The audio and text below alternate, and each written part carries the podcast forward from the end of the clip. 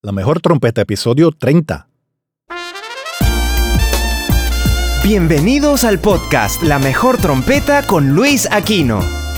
Vivencias, técnicas y secretos para ayudarte a llegar al próximo nivel. Y ahora con ustedes, su anfitrión, uno de los trompetistas más influyentes de Latinoamérica, Luis Aquino.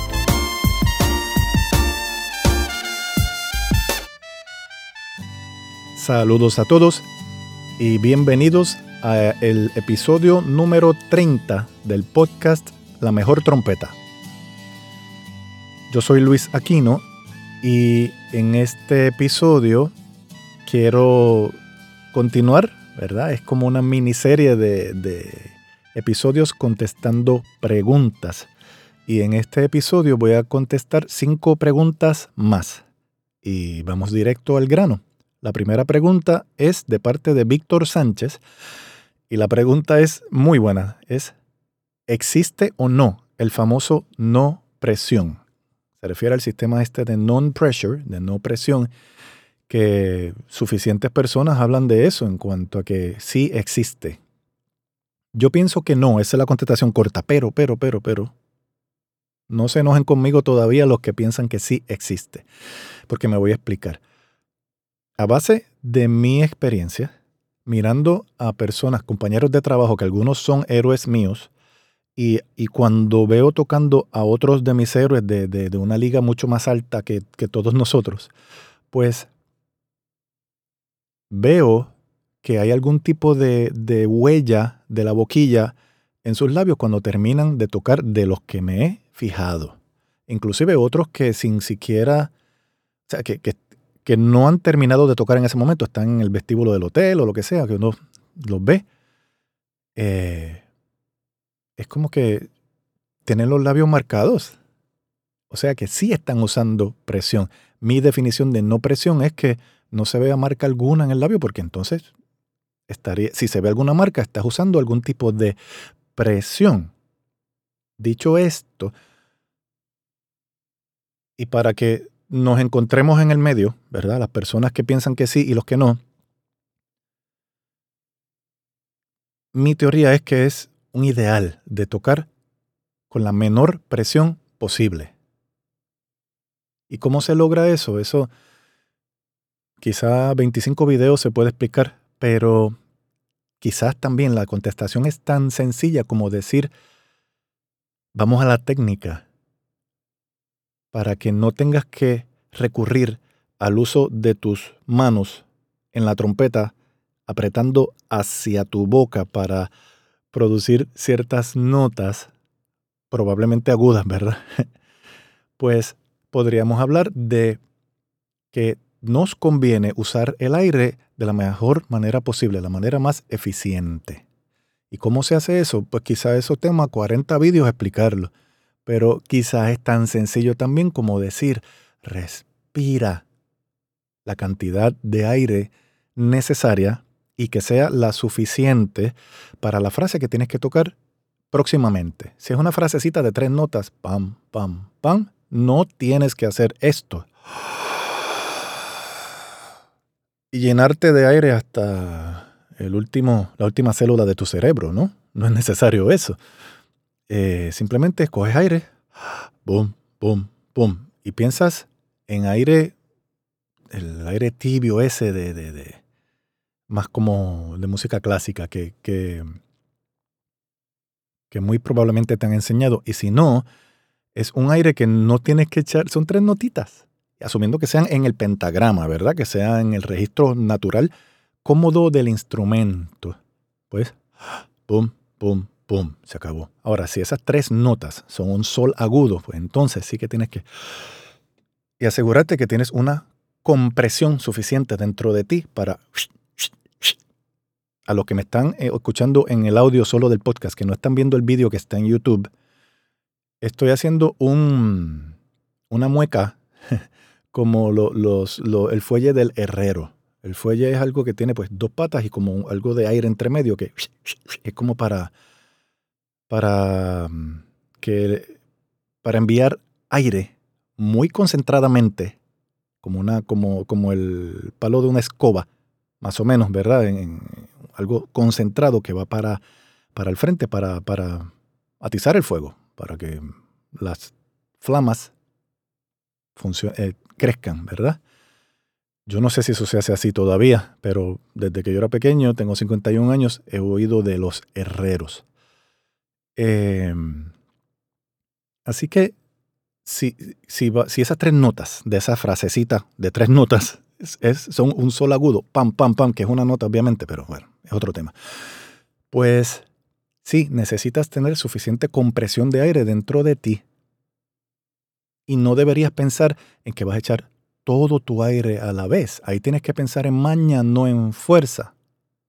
¿Entiendes? Esto, mm, el episodio no es completo de esto, pero estoy dándote unos, unos pensamientos, ¿verdad? Para que vayas analizando esto si no lo has hecho aún, pues te invito a que, uses estos conceptos para, para ver cómo te ayudan.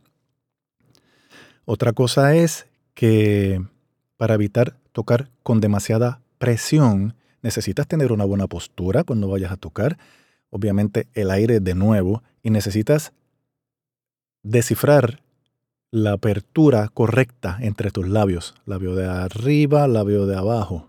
¿Cuántas veces yo he dicho esto? Esto yo lo aprendí con Bobby Shu. El hombre cambió mi vida.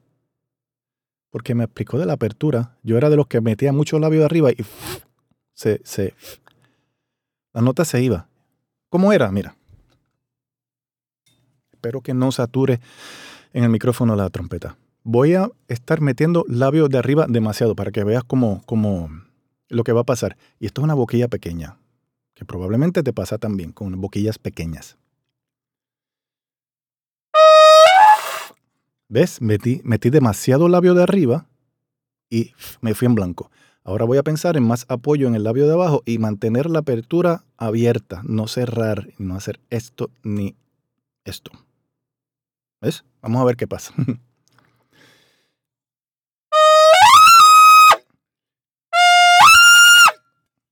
¿Ves? Estoy apoyo abajo y manteniendo la apertura. Oh, si cierro, me voy en blanco de nuevo. Ok, entonces, eh, sí, se hace presión, ves que se marca un poco, pero si no se ve, pues créeme que hice presión. Pero fue una presión controlada dentro de lo más que yo puedo, usando mi aire, usando mm, alguna buena postura, que no, estaba muy consciente de la postura en ese momento, pero bueno, funcionó y eso es lo que estamos buscando. Eh, próxima pregunta. Espero que esto, esta pregunta pues haya sido contestada Víctor Sánchez, si estás viendo este video o en YouTube o escuchando esto en, el, en mi página luisaquino.com, pues te invito a que, que, que me digas si contesté la pregunta y gracias por hacerla. Segunda pregunta, de parte de Adrián Calandri. ¿Cómo soltar la lengua, especialmente en doble y triple estacato? La pregunta de Adrián fue más larga. Yo estoy haciendo un compendio de, las preguntas, ¿verdad? Por, para propósitos de, brevedad y de ir al grano. Eh, Adrián, cuando se amarra la lengua eh, tocando trompeta, es, es eh, el asunto, disculpen que aquí hace calor, porque les digo, por aquí está el aire acondicionado, por ahí, ¿verdad? Pero es un aire acondicionado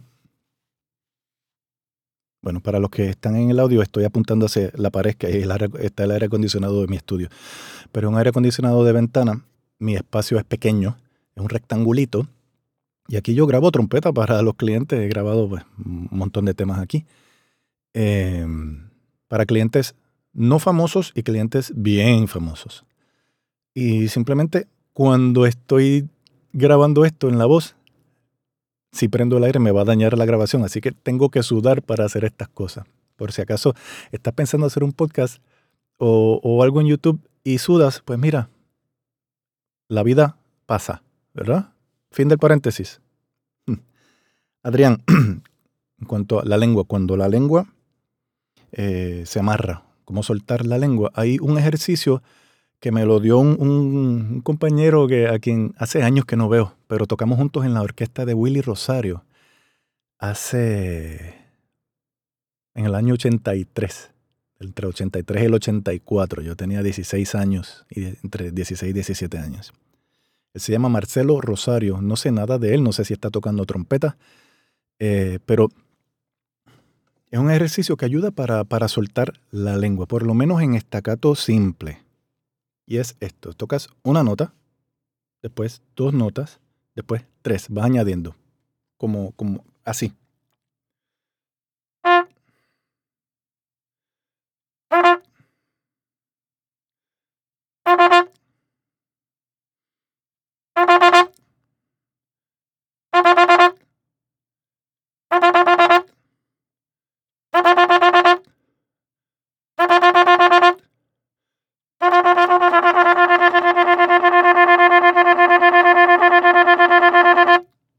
Que la lengua como que fluya, que el aire pase y la lengua simplemente suelta.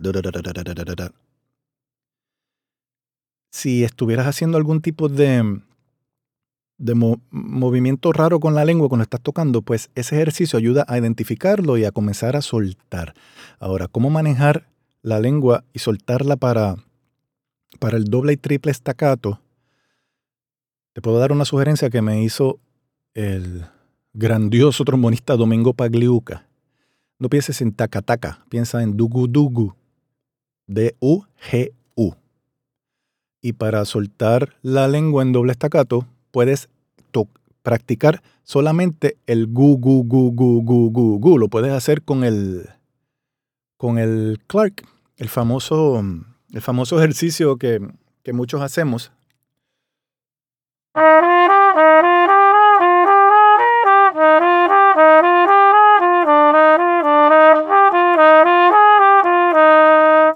Pues lo haces con gu, gu, gu, gu, gu, gu, gu, gu. Se oye feísimo. Mira, escucha lo feo que se oye.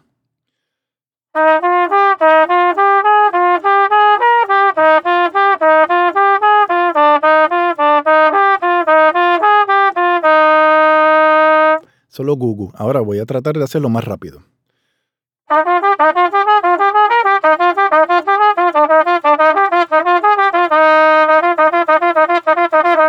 Con gugu, gugu, gugu, gugu, gugu, gugu, gugu. Entonces, cuando le añades el dugu, dugu, du, el du, du, du al gugu, gugu dada, pues vas a poder eventualmente soltar. Entonces, con el primer ejercicio, el du, du, du, du, du o el da, da, da, da, da, da, da, piensa en da de di do, du, lo que te dé la gana, lo que sea más cómodo para ti. El primer ejercicio.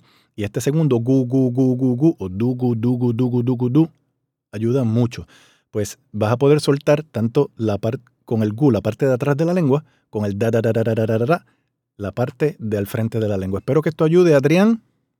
Son cosas que hay que hacer y si las haces un día sí, un día no, todos los días, te ayuda hasta para ir calentando también, porque lo haces en el, en el pentagrama y es algo que para tenerlo en el arsenal de uno de calentamiento y hasta de enfriamiento. Pues espero, Adrián, haber contestado tu pregunta. Seguimos con la tercera pregunta y es la siguiente, de parte de Cookie Pantoja. Un abrazo, Cookie. Mejorar el control de la columna de aire mediante ejercicios. Eso obviamente no es una pregunta completa, es mi compendio, ¿verdad? Mi, mi resumen. El control de la, de la columna de aire mediante ejercicios. Yo no lo hago, pero un buen ejercicio para mejorar la columna de aire es correr, otro nadar, otro simplemente ir al gimnasio a hacer otros ejercicios. Mantenerse uno en forma ayuda a uno aeróbicamente estar, eh, valga la redundancia, en mejor forma. Y eso ayuda para el aire.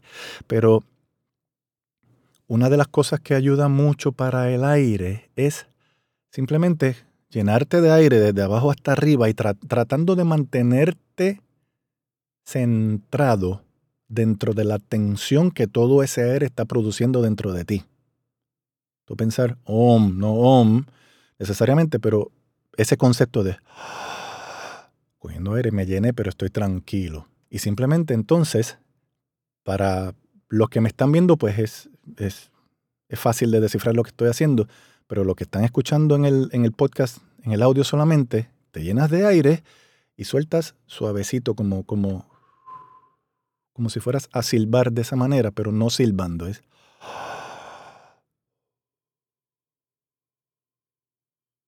Lo que estoy haciendo para los que están solo en audio es como si fuera a silbar sin silbar, pero botando el aire suavecito, ¿verdad? Con ese control, tratando de de mantener esa calma interior dentro de la tensión que tener toda esa presión de aire dentro de ti te trae. Eso es una de las cosas.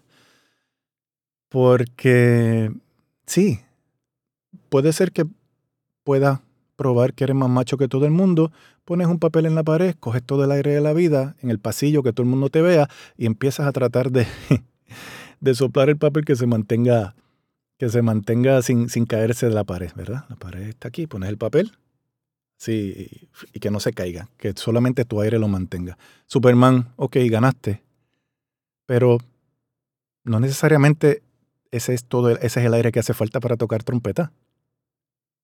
Ahí estarías haciendo lo que se llama overblowing, estás tocando de más. Esa es mi teoría. Recuerda que en mi, en mi universo interior, yo soy amático, yo no tengo el mismo aire que tienes tú, que naciste con tus pulmones eh, sin defectos, y yo tengo que hacer más con menos aire. Yo cuando voy a tocar tengo que darme dos bombazos del albuterol para asegurarme que, voy a estar bien. Yo no tengo esa misma cantidad de aire que tú, no puedo producir esa, esa, esa presión. Así que asumiendo que hay personas que no son atléticas, el que es atlético, que se tire por ahí para abajo y, diga, con fuerza yo toco, pero ¿y la maña? Los que no tenemos esa fuerza, pues tenemos que usar la maña. Y esta, esta sugerencia es para los que no tienen la fuerza que tienen los, algunos que, que evidentemente sí son muy fuertes. Y qué bueno, que lo disfruten mientras dure, porque al que se lo dieron, que lo disfrute sin... Eso es admirable. Pero aún esa persona que tiene toda esa fuerza puede, puede esto quizá lo ayude o pueda incorporarlo para algunas cosas, algún tipo de frase o, estilo de música que necesite algo diferente. Bueno, entonces, em, ¿qué más? Cookie y Pantoja, estoy pensando otro ejercicio. Yo no hago ejercicios para el aire.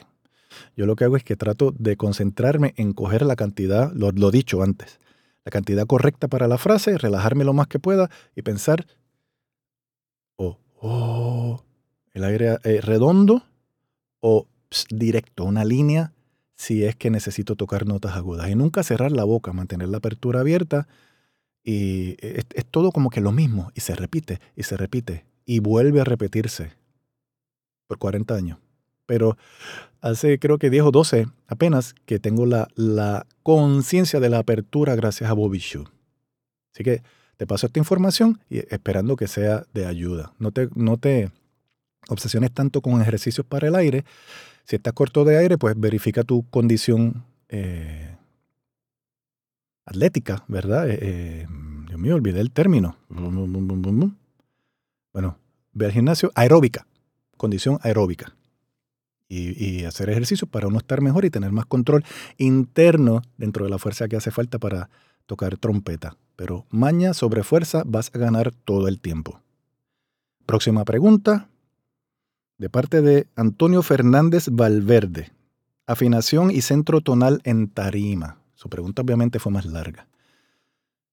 Ay, ay, ay, ay, ay. La afinación en tarima. Me imagino que lo que te está pasando es que hay gente que cooperan para, para ajustar su afinación y hay gente que no le importa o no tienen conciencia alguna y tocan por hacer ruido. Lamentablemente no es posible tener un nivel en tarima.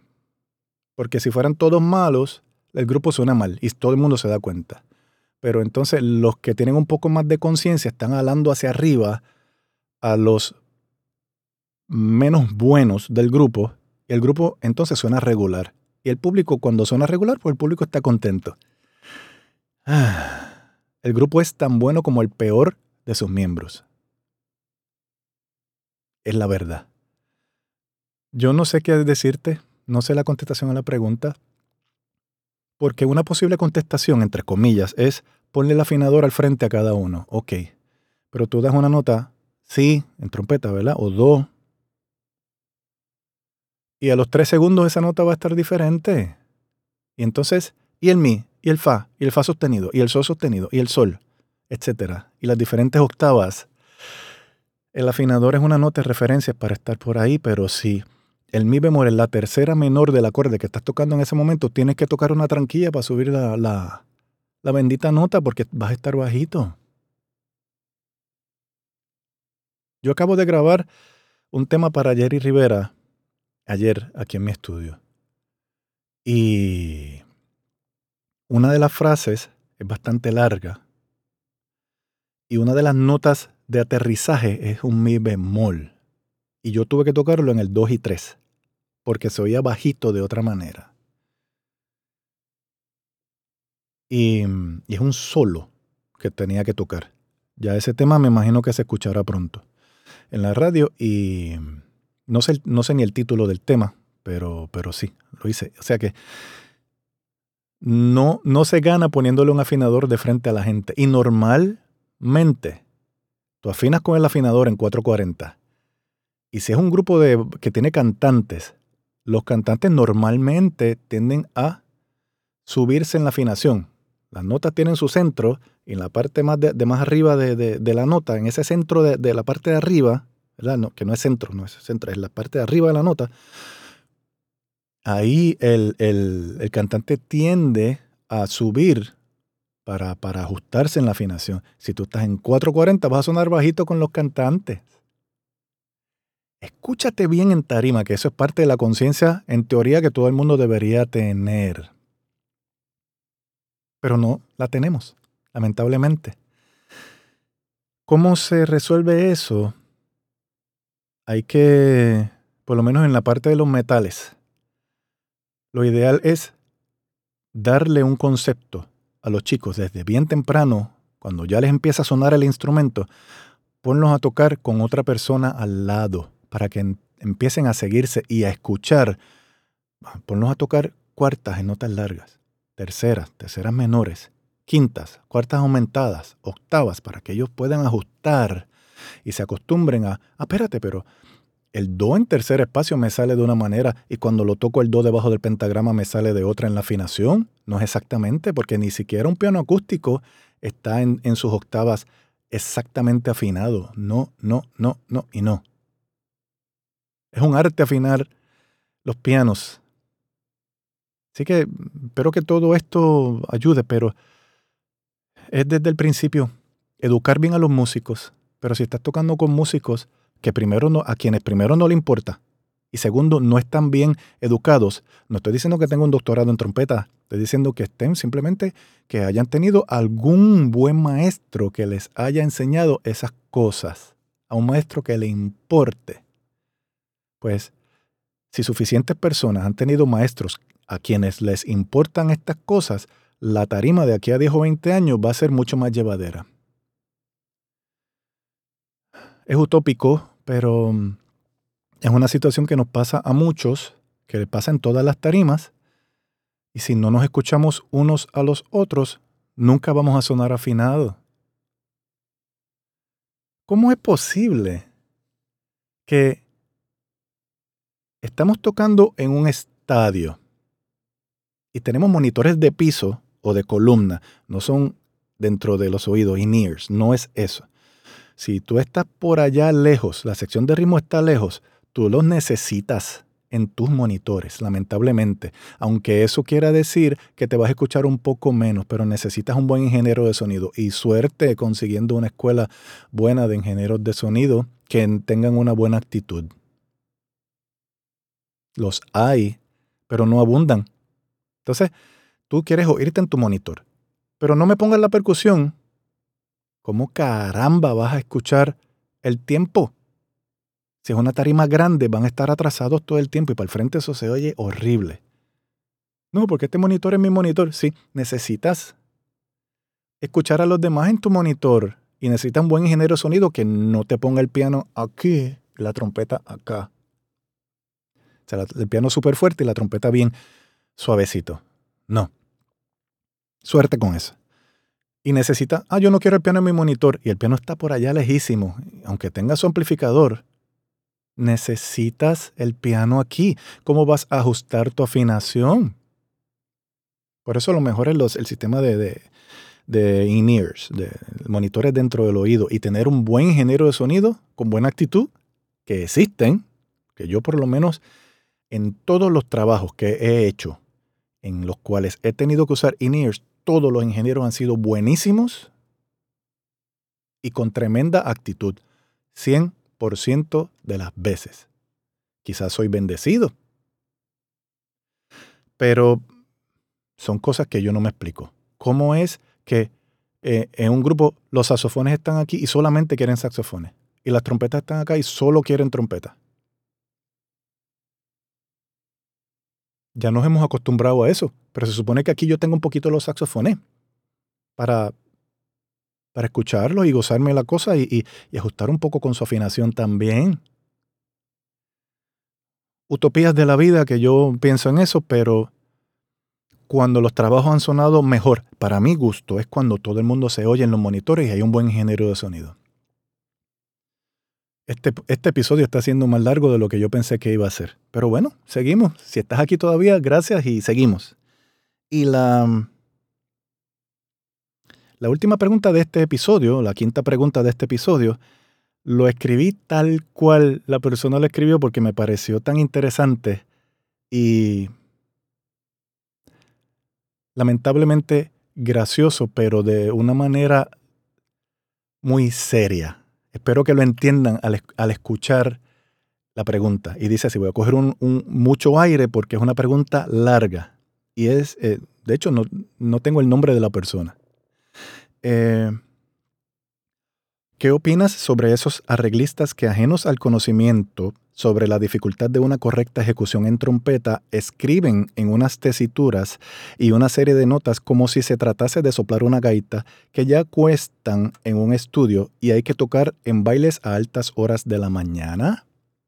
Como que, exactamente, ¿qué opino sobre esos arreglistas? Que no son arreglistas, que son gente que tener la suerte de que la tecnología les ha dado, nos ha dado una facilidad para componer música y arreglar, entre comillas, sin ir a Berkeley a, aprender arreglo correctamente, ni, ni las limitaciones de los instrumentos. Y como aquí en el teclado muchas cosas son fáciles de tocar, pues se creen que en la trompeta también lo es. ¿Cuántas cosas yo grabé en los 90, en los merengues, que yo dije, Dios mío, Gracias porque yo no soy el tipo que tiene que tocar esta cuestión en vivo.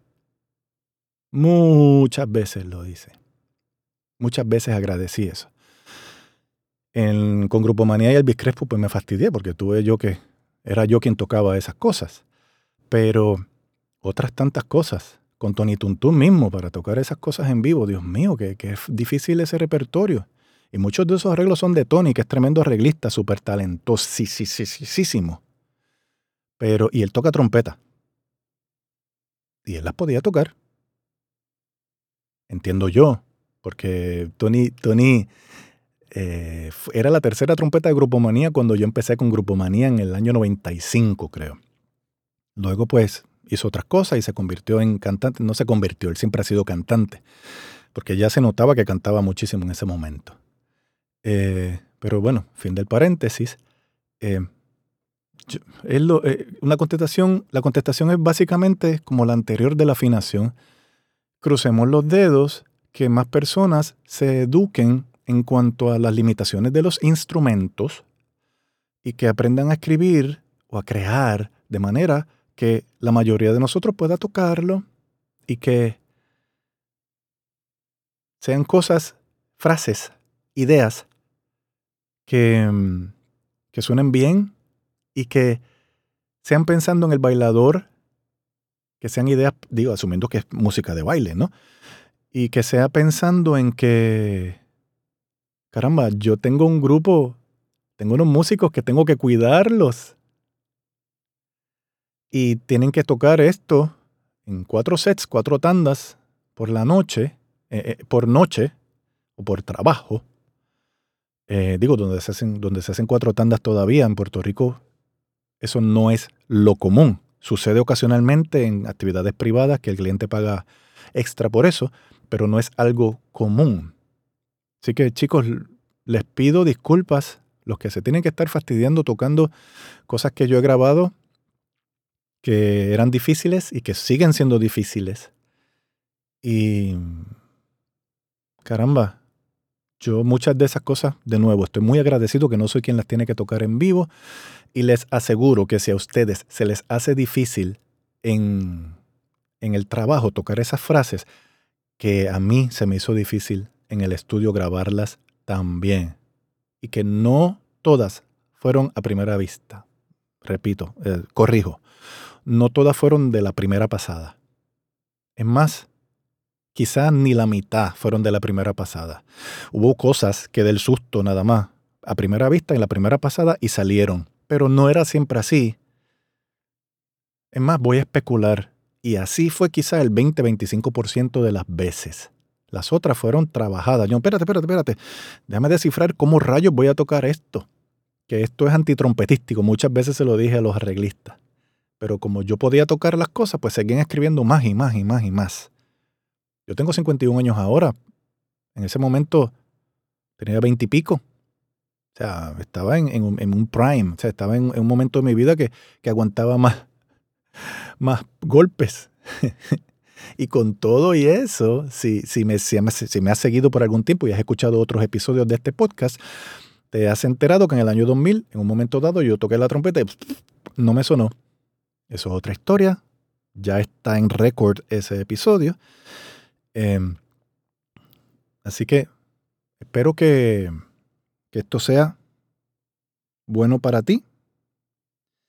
Eh, y de ayuda, ¿verdad? Para alguno de ustedes o alguien, 10 personas, una, dos, tres, lo que sea. Si es de ayuda para alguien, qué bueno que hice este episodio. Em, ¿Qué más? Tienes la, la, la, oportunidad de suscribirte si no lo has hecho en mi página luisaquino.com y ahí al suscribirte te van a llegar una serie de cinco emails en donde en cada uno hablo de dos conceptos que a mí me han ayudado en mi vida y en mi carrera y que lo sigo aplicando dentro de lo que puedo. Y es algo que, que creo que te puede ser de utilidad. Y también al suscribirte, pues te llegan los avisos de estos podcasts, ¿verdad? Cuando, cuando los hago, los publico. Y también, por favor, suscríbanse o suscríbete, ¿verdad? A, este canal de YouTube, eh, donde estás viendo este video, si es que lo estás haciendo en YouTube, apretando el botón de subscribe en inglés y haciéndole clic a la campanita, porque si no, si no pulsas en la campanita no te llegan las notificaciones de YouTube cada vez que yo suba videos adicionales, que si Dios lo permite, pues pienso seguir haciendo eso. Muchas gracias por escuchar esto y de nuevo, gracias.